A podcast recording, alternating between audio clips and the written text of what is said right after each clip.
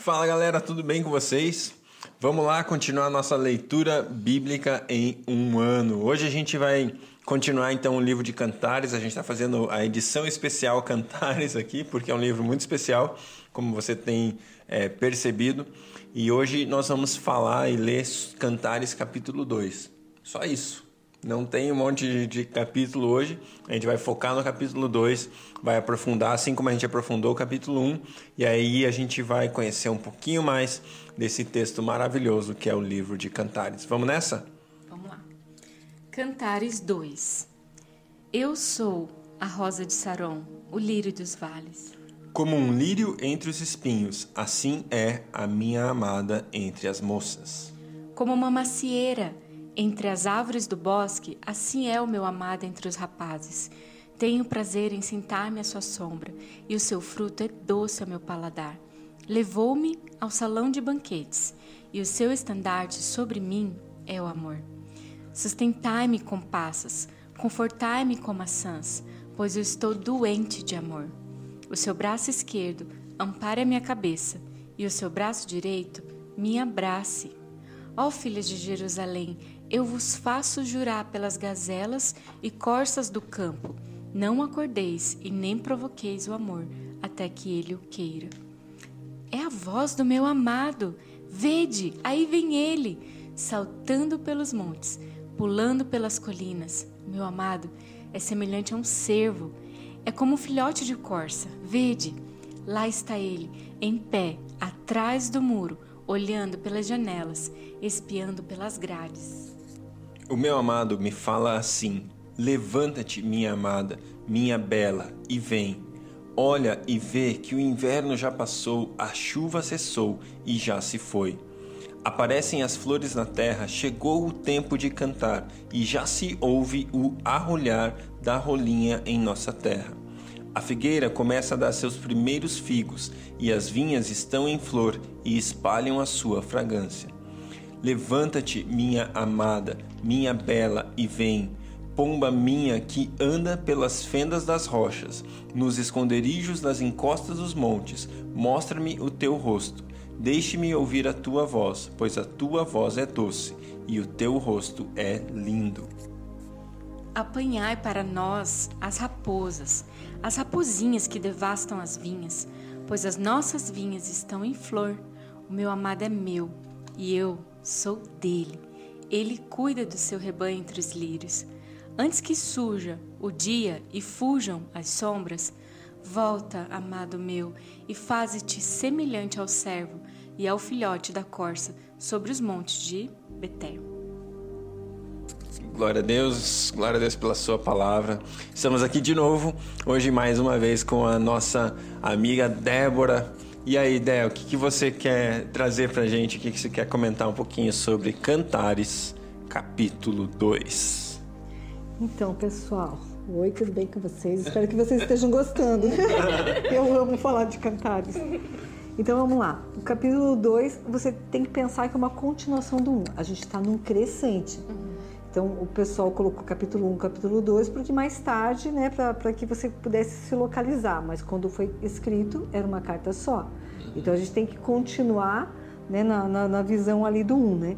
Onde ela está tendo a revelação dele, ela está à mesa com ele, né? O, o, o perfume dela está transbordando, daí ela tem essas revelações do Senhor né, ali da, naquela comunhão da mesa, né? Uhum. E na comunhão da mesa, o que ela diz?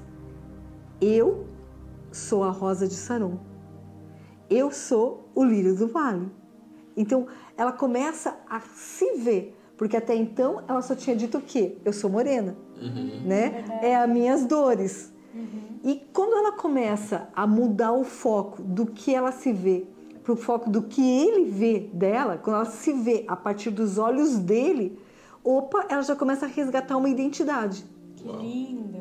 Então é, é fundamental que a gente se veja com o olhar correto. Perfeito. Se não mudar o foco, só dá confusão. E daí ela começa a se ver como a rosa de Saron. E eu vou pegar a minha cola aqui do, do material do Michael Bacon, né?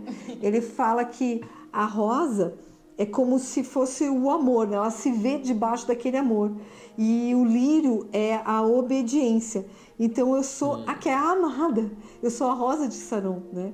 E eu descobri, né? Eu fiquei bem chocada com isso, que uma rosa não é uma rosa, né? Porque lá, é, o, quando assim, ah, vou te dar um buquê de rosa. A gente tem a nossa rosa, né? O deles é, é um outro, é uma outra flor, parece como se fosse um lírio. E ela dá em todo quanto é lugar, assim, sabe? É, Que né? legal. Então, assim, é- ele é diferente. Mas, é- mas pensa que você está num deserto que floresce. Então, ele tem uma beleza toda, toda diferente, né? Eu sou isso. Uau. Eu sou uma flor que floresce, Alguém que frutifica ou floresce no deserto. que, fle- que floresce num ambiente hostil. Eu tinha tudo para morrer e eu tô viva. Uau. Eu tinha tudo para ser medonha e eu sou bonita. Uhum. Porque através dos olhos dele, olha quem eu sou. Uau. Uau. E esse é o, né? E o lírio falando da, da, da obediência, né? Ne- Nessa versão fala lírio dos vales, nessa versão fala assim, ó, é, na King James, como é, eu sou a rosa de Saron e o lírio dos vales. Ah, mas eu acho que tá no dois, né? Como lírio entre os espinhos, tal é o meu amor entre as filhas de entre as filhas. Então, ela- como que é? Eu sou o lírio que está entre o espinho aquelas dificuldades, sabe aquela que tá ali, né, é sufocada, mas eu tô ali dando flor. Essa eu sou. Então a minha, de repente o meu dia a dia, as minhas, as minhas lutas, as minhas batalhas, mas eu floresço. Você mantém a obediência mesmo debaixo de ameaça, mesmo debaixo de, de espinhos, né? Debaixo de Exatamente. oposição, você Situação mantém hostil. a sua obediência. Que tremendo, né? Lindo. Ela começa a se achar. Ela começa a resgatar a sua identidade, ela começa a resgatar quem ela é. Gente, isso é demais. Lindo. Isso é demais. Então, o verso 3 ele é fantástico. E quem me ensinou, né, quem falou a primeira vez para mim foi o Kirk Bennett lá do iHope, que, né, que ele anda junto com, com o pessoal lá, né, com o Michael Bico. E assim, foi, é, é engraçado, né, como a pessoa que te explica pela primeira vez, e se ela te explica de um jeito apaixonante, aquilo fica grudado em você. Tanto é que eu literalmente transcrevi o que ele escreveu porque me impactou, né? E daí ele falou assim, ó, gente, você imagina, né? Olha, né? Ela pega e ela, e ela fala, né? Quem ela é? Ela é como uma rosa, como um lírio. E daí de repente, né? Ela continua falando, né? Como ó, a Amada fala, como uma macieira entre as árvores do bosque. Assim é o meu amado entre os rapazes. Olha o que ele colocou como revelação. Ela está encontrando um valor superior. Ela é uma flor. Ela acabou de falar. Ele dá o fruto. Então, ela é uma flor e ele dá o fruto. Ela está vendo novamente a salvação. Aí ele já projetou para a cruz, tá? Por quê? Porque é uma árvore, o madeiro. Certo? Eu projeto para a cruz. Gente, você tem que entender que cantares é revelação. Então, vocês tudo tem que projetar para Jesus, projetar para o futuro, tá? Então, ela é a flor, ele dá o fruto. Ela está vendo novamente a salvação. Ela encontrou quem? A árvore da vida. Quando ela encontra a árvore da vida. Quem, quem é a árvore da vida? Aqui é Cristo. Cristo na cruz é a árvore da vida. Aí se completa. Em Jesus, o que você tem? Você é a flor. Ele dá o fruto. Se completa uma função de árvore. E nós dois juntos vamos fazer, vamos cumprir o plano que Meu tem Deus. pela eternidade. Essa é a ideia. Ela já parou de se ver sozinha como aquela que trabalha, trabalha enfastiada. mas- Não. Ela já começa a ser inserida num plano profético. Nós dois juntos, nós vamos suprir o que a humanidade precisa. Não é mais o noivo sozinho ou a noiva sozinha, mas a parceria. Porque quando eu olho para a cruz, eu me insiro num contexto profético. E ela começou a se ver aí, nesse contexto, nesse contexto profético. E ela fala assim: Tenho prazer em sentar-me à sombra. O seu fruto é doce ao meu paladar. E agora ela já começa a comer desse fruto. Porque quando eu entendo o que é a cruz e eu começo a comer das verdades da cruz, eu sou transformada. Essa é a ideia. Ó, provai e vede como o Senhor é bom. Provai e vede. Prove. Se você só lê, ah, não adianta, querido, você precisa provar. Você pre... Tá a casa caindo, você precisa provar que tem um consolo. Tá a casa caindo, você precisa provar um Deus que traz a direção. A hora que você traz isso para dentro da tua realidade, você provou. Você provou a alegria, você provou o choro, você provou ele enxugando as tuas lágrimas, você provou ele trazendo a provisão. Você não tinha nada para comer dentro de casa, você se ajoelhou, chorou, de repente alguém bateu na tua porta te trouxe uma compra, te trouxe um dinheiro. Uau, você provou. Quando você prova, você sai desse lugar de espectador para estar se juntando com a obra da cruz. E você tem algo importantíssimo que é a flor ele dá o fruto. Você faz parte. Você faz parte. Né? Quando você está lá dentro de uma árvore frutífera, a maioria você vai ver lá né? que dá a flor e depois ela vem o fruto. É junto. Uau. É junto. O fruto sai da flor, né? É, exato. Você precisa entender. Porque aonde você vê isso? Quando você olha para a macieira, quando você, você vai para a cruz, você se enxerga como aquela que é importante, uhum. como aquela que é essencial para o plano que ele tem eterno. Gente, se, você, se a gente não conseguir enxergar quem a gente é nele, a gente não faz nada. Ou faz na força do braço, ele só sim, vai sofrer. Sim, sim. sim. Não, e o fato dela agora ter prazer de estar fazendo. o fato dela agora ter prazer de estar fazendo parte desse fruto, né? Eu tenho prazer em me assentar. Para quem antes estava reclamando de cuidar da vinha, agora ela curte ela porque porque não, não é mais a força do braço porque mais não não mais depende só dela. Ela reconhece e ela entende onde ela está. É doce né? Muito muito é doce forte. aonde? No paladar. Na sombra é no sim paladar. exato. Ao seu paladar. Então ela comeu. Exato. Ela provou. Ela sabe o fruto. E assim é, daí a gente fica assim ah mas como que eu vou saber se é Deus falando ah, é uma das maiores dúvidas. Ah, como é que eu vou saber se Deus falando? Você, você vai saber, você vai saber. Se você nunca provou, como é que você vai saber? Uhum. E o convite é aprenda você a ouvir a voz, né? Ah, mas nem todo mundo nasce sabendo. Vamos pegar o, o exemplo de Samuel. Ele ouviu a primeira vez, ele não sabia. Aí ele foi, essa é a voz de Deus. Uhum. Então você tem que experimentar, você tem que ter tua experiência, né? Nós contamos as nossas experiências para edificar outras pessoas, mas nós sempre falamos, querido, você tem que ir atrás das suas experiências. E aqui foi uma experiência dela.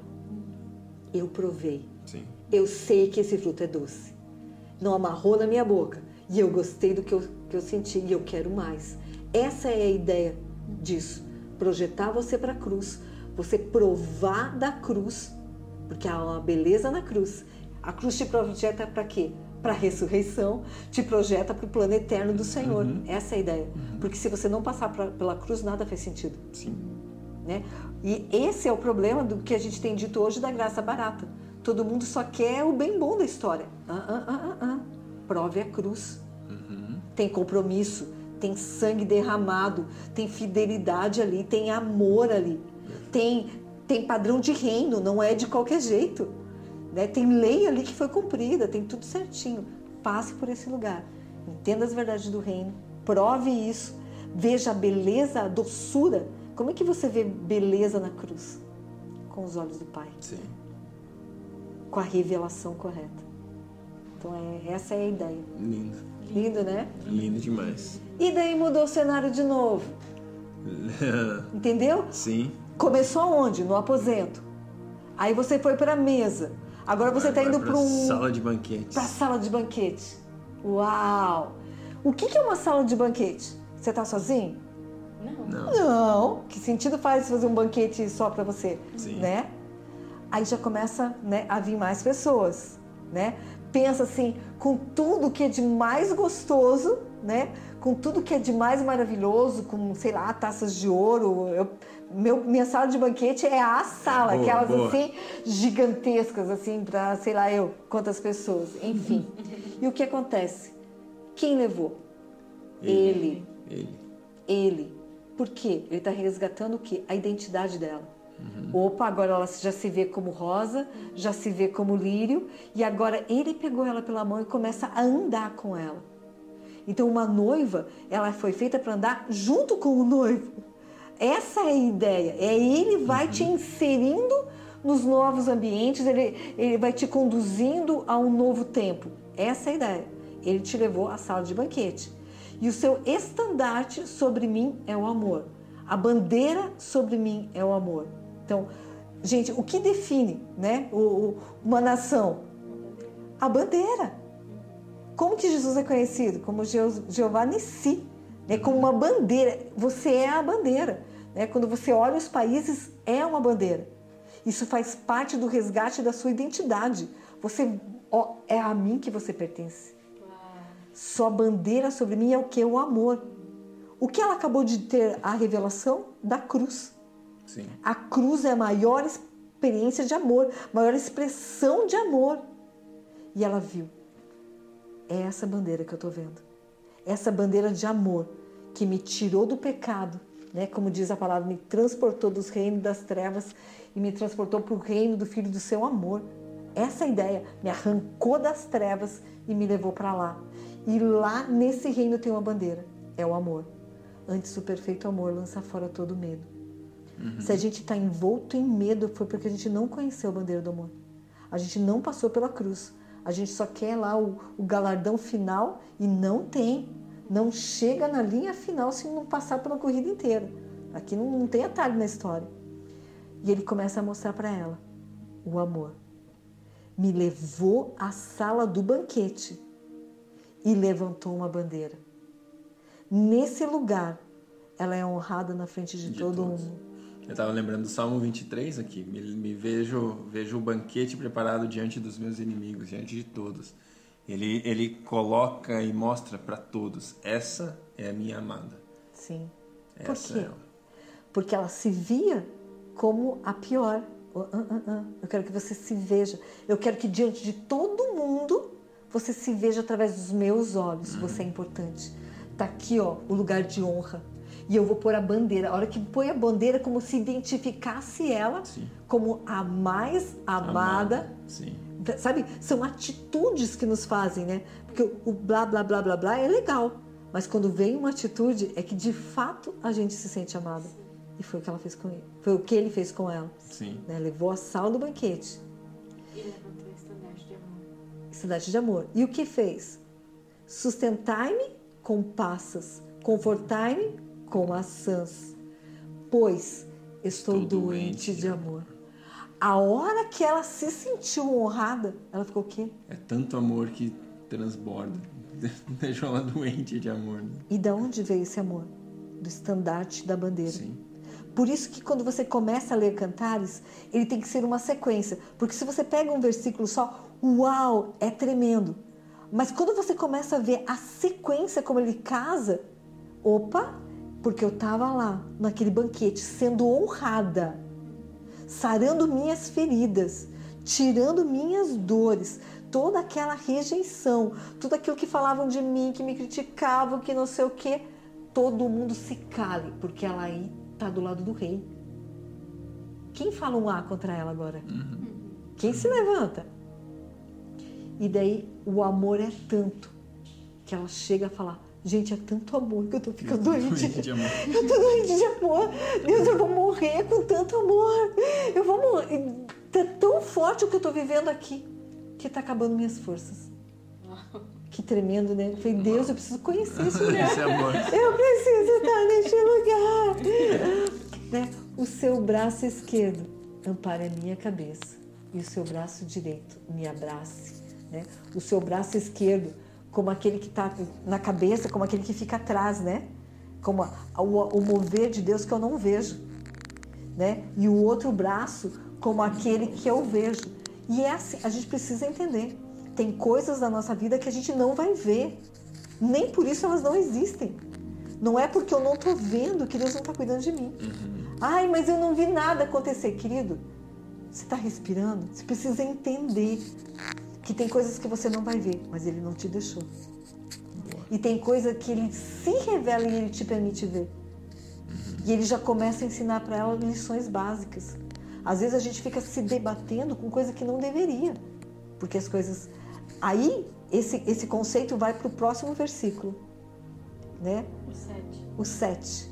Ó filhas de Jerusalém, eu vos faço jurar pelas gazelas e corças do campo, não acordeis nem provoqueis o amor, até que ele o queira. Não antecipe o processo. Não antecipe. Ah, eu dar um exemplo esdrúxulo. Ah, meu, meu objetivo é ser pastor. Às vezes mal entrou na igreja, já é lá é, é, consagrado, ordenado pastor. Gente vai apanhar igual gente grande. Por quê? Sim. Porque tem um processo até chegar lá. Se esse é teu alvo, se esse é teu objetivo, se esmere, estude, vá atrás. E a hora que o Senhor levantar, você vai. Porque tem a mão né, esquerda atrás da cabeça, tem coisas que você não está vendo. E tem coisas que você está vendo. Então, tem o tempo para todas as coisas e ele vai te mostrar. É ele que vai te conduzir. Não se desespere. Esse, esse conjunto de, de versos do verso 7, ele se repete mais duas vezes. A cada mudança de estação, ela se lembra: pera lá, eu quero me movimentar só na hora certa. Não quero me movimentar na hora errada. Eu quero estar alinhada com esse tempo profético. Isso é muito importante. A gente é muito afobado, que é tudo para ontem, e daí por isso a gente apanha tanto. Perfeito. Essa é mais ou menos é a ideia. O meu amado é semelhante a um servo, como um filho. Ela começa, né?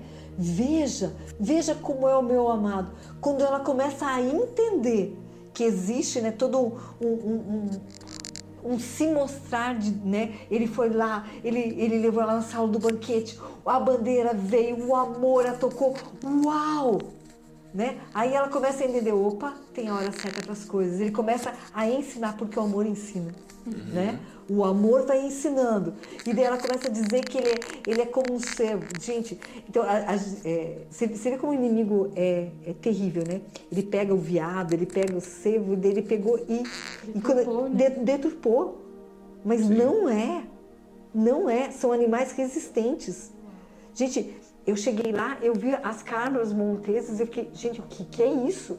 Elas andam numa parede de 90 graus. Sim. Eu olhei assim, cara, esse bicho vai cair daí. Eu falei, Meu Deus do céu! Eles são feitos para pular, eles são resistentes, eles são fortes. O inimigo mentiu pra gente. Daí, quando a gente lê um texto desse, a gente diminui Fica a jocoso, força. né? É, fica jocoso e não é. Porque, porque ela comparou Jesus a esse animal. Sim. Então, olha a beleza que há nele. E ela se deleita falando dele. Né? Veja, veja, ó como é que ele tá. E ela chega e ela diz: Ó, ele tá lá, lá atrás do muro, olhando pelas janelas, espiando pelas grades. Eles já saíram da, da, da, da sala do banquete e ele levou ela para onde? Levou ela para fora. E ela começou a ver como ele se movimenta.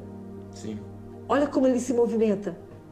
Ele é gracioso, ele é lindo, ele é rápido. O- Olha como ele é. Olha, ele vai para cá, ele tá, ele tá em todo lugar. Olha como ele tá. E daí o que o amado faz? Aí o amado diz: O meu amado fala assim. Dois pontos.